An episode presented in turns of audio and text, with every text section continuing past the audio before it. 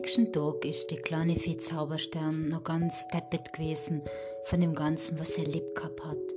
Und auch von den ganzen Gefühlen, die sie im Laufe vom letzten Tag so gespürt gehabt hat.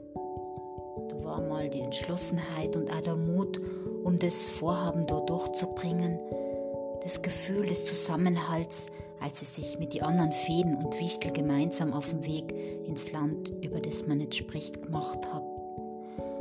Zweifel und Furcht, obwohl alles gut gern wird. Und danach die ungebändigte Freude darüber, dass der Zauber gelöst gewesen ist und die Bewohner des Waldes wieder frei waren.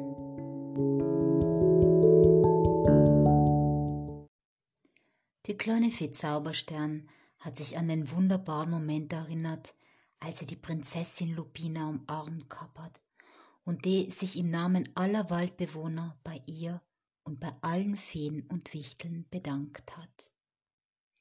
Der Wurzelsepp war daneben gestanden, mit Tränelen in die Augen und einem glücklichen Lächeln.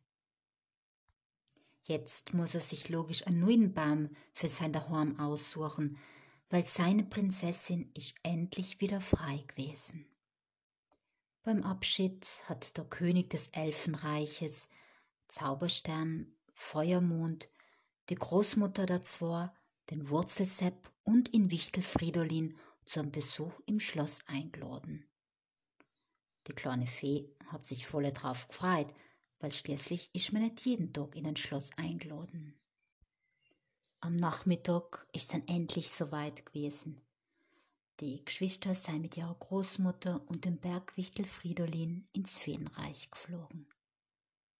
Endlich hat man's wieder beim Namen nennen gekannt. Voller Freit sind sie durch den hellen, lichten Wald geflogen. Man hat wieder das Gezwitscher der Vögel gehört und viele Tiere haben sich bemerkbar gemacht. Hier und da hat man eine Wurzelmandele oder Wurzelweibele gesehen und alle haben ihnen fröhlich zugewunken. Auf einem jungen Baum ist der alte Wurzelsepp gesessen und hat sie glücklich begrüßt. Er hat eben grad den kleinen Baum gefunden, der eben ganz bereitwillig seine Wurzeln als neue Wohnmöglichkeit umgeboten hat. Grad ist er dabei gewesen, um auszumachen, wie tief er denn sein neues Daheim groben darf. Sie haben sich aber noch recht schnell geeinigt und der Wurzelsepp hat sich innig bei seinem neuen Freund bedankt. Du, Wurzelsepp, soll mir dir helfen, deine Wurzelwohnung zu bauen? hat der Feuermond gefragt. Hat der Fridolin und Zauberstern haben genickt. Ja, dei, wenn wir alle zusammenhelfen, dann haben wir's bald geschafft.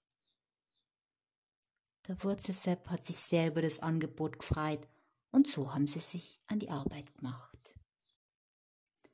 Schon gleich einmal seien die Treppen fertig geworden und ist man ihnen gefolgt, so ist man in ganz a gemütliche Erdwohnung kämen. Die Großmutter und Zauberstern haben die Möbel aufgestellt und die ganzen Sacherlen des Wichtelmandels in die Schränke und in die Kommoden eingeraumt.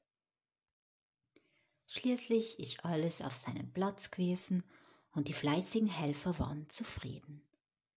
Schnell haben sie sich die Handeln gewascht und haben sich dann gemeinsam auf den Weg gemacht zum grünen Hügel, auf dem das kleine und wunderhübsche Schloss der Königsfamilie gestanden ist. Entzückt und ganz beeindruckend seien sie wie Spater davor gestanden und haben die Türmelen bewundert, die verschnörkelten Tierlen und Fenster. Und auf jeden der vier Schlosstürme seien vier Wichtel gestanden, die begeistert in ihre Hörner geblosen hoben, um sie willkommen zu heißen.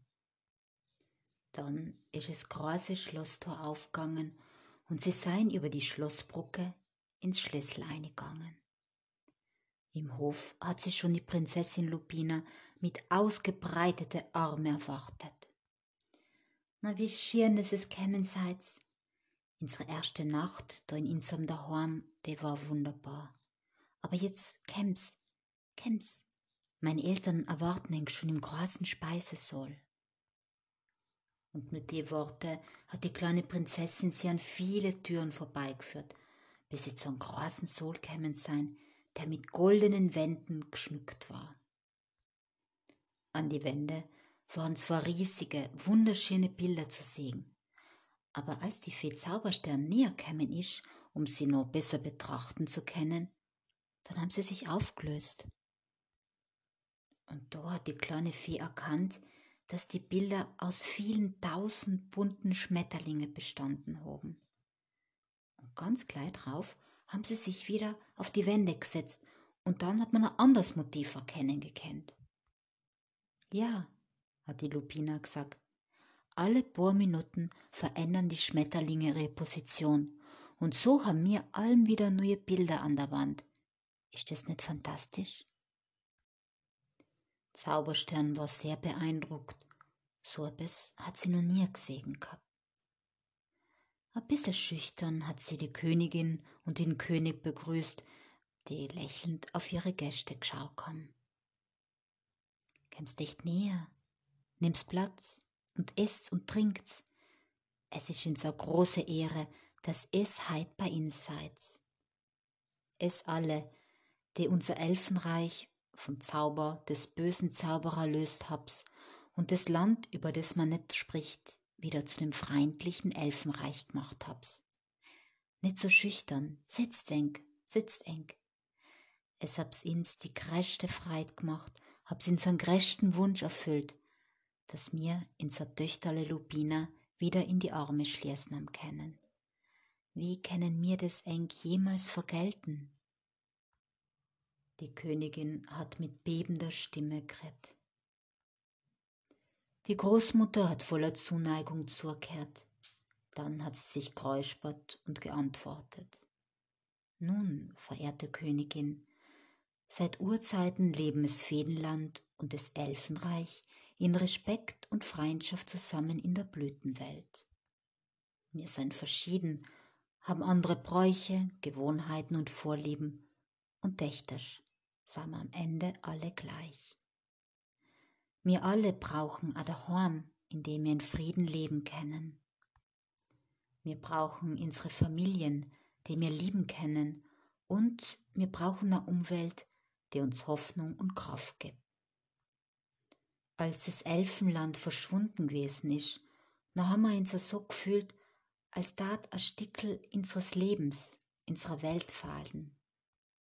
Und jetzt weil mir helfen am Kennen und alles wieder gut ist, ist es so, als ob bei mir ins wieder komplett fühlen daten. Es kehrt zu ins und es herrscht wieder Friede und Fröhlichkeit in der Blütenwelt. Und das, das ist ins Lohn genug. Oh ja, das ist wahr, hat der Fridolin mit einem Grinsen gerufen. Und jetzt darf man ins Jetzt setzen und ein bisschen von der Köstlichkeiten schnabulieren hat um alle lachen müssen, und fröhlich haben sie sich an die Tafel gesetzt, die vollgestellt war mit herrlichsten Speisen und Getränke.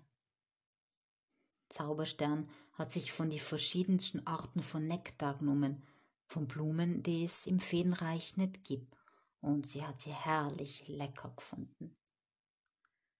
Alle haben gelacht und haben sich gegenseitig erzählt, Sachen von früher, vom Tag der Erlösung und haben sich einander sehr nah gefühlt. Die Prinzessin Lubina hat die Fee Zauberstern über ihre Zeit in der Menschenwelt ausgefragt. Und je mehr die kleine Fee erzählt gehabt hat, umso mehr hat sie gespürt, dass ihr Heimweh hat nach dem Elfenwald und Sehnsucht nach Lilli, ihrer besten Freundin, nach Pichi, dem Buntspecht, nach Kobi, dem frechen Elfen und noch all den anderen Waldbewohnern. Und dann war es schon ziemlich spät geworden, und die Gäste des Feenreiches haben sich von der liebevollen Königsfamilie verabschiedet.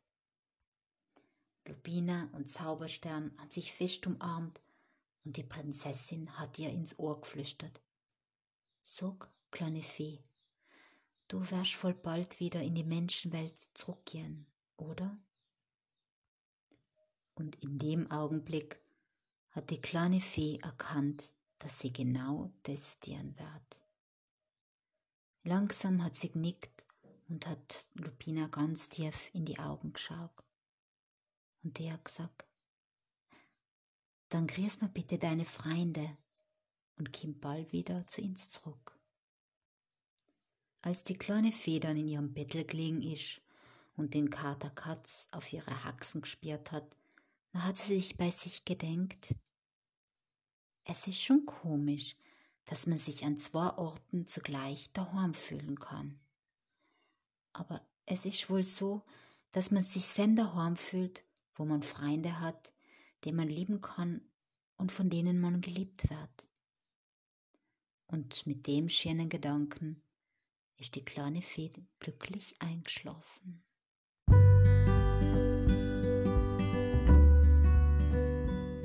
Das war die 24. Geschichte der vier Zaubersterne. Und wenn du wissen hast, wie das Abenteuer der kleinen Fee endet, dann horchte dir die nächste Geschichte an. Ich freue mich auf dich.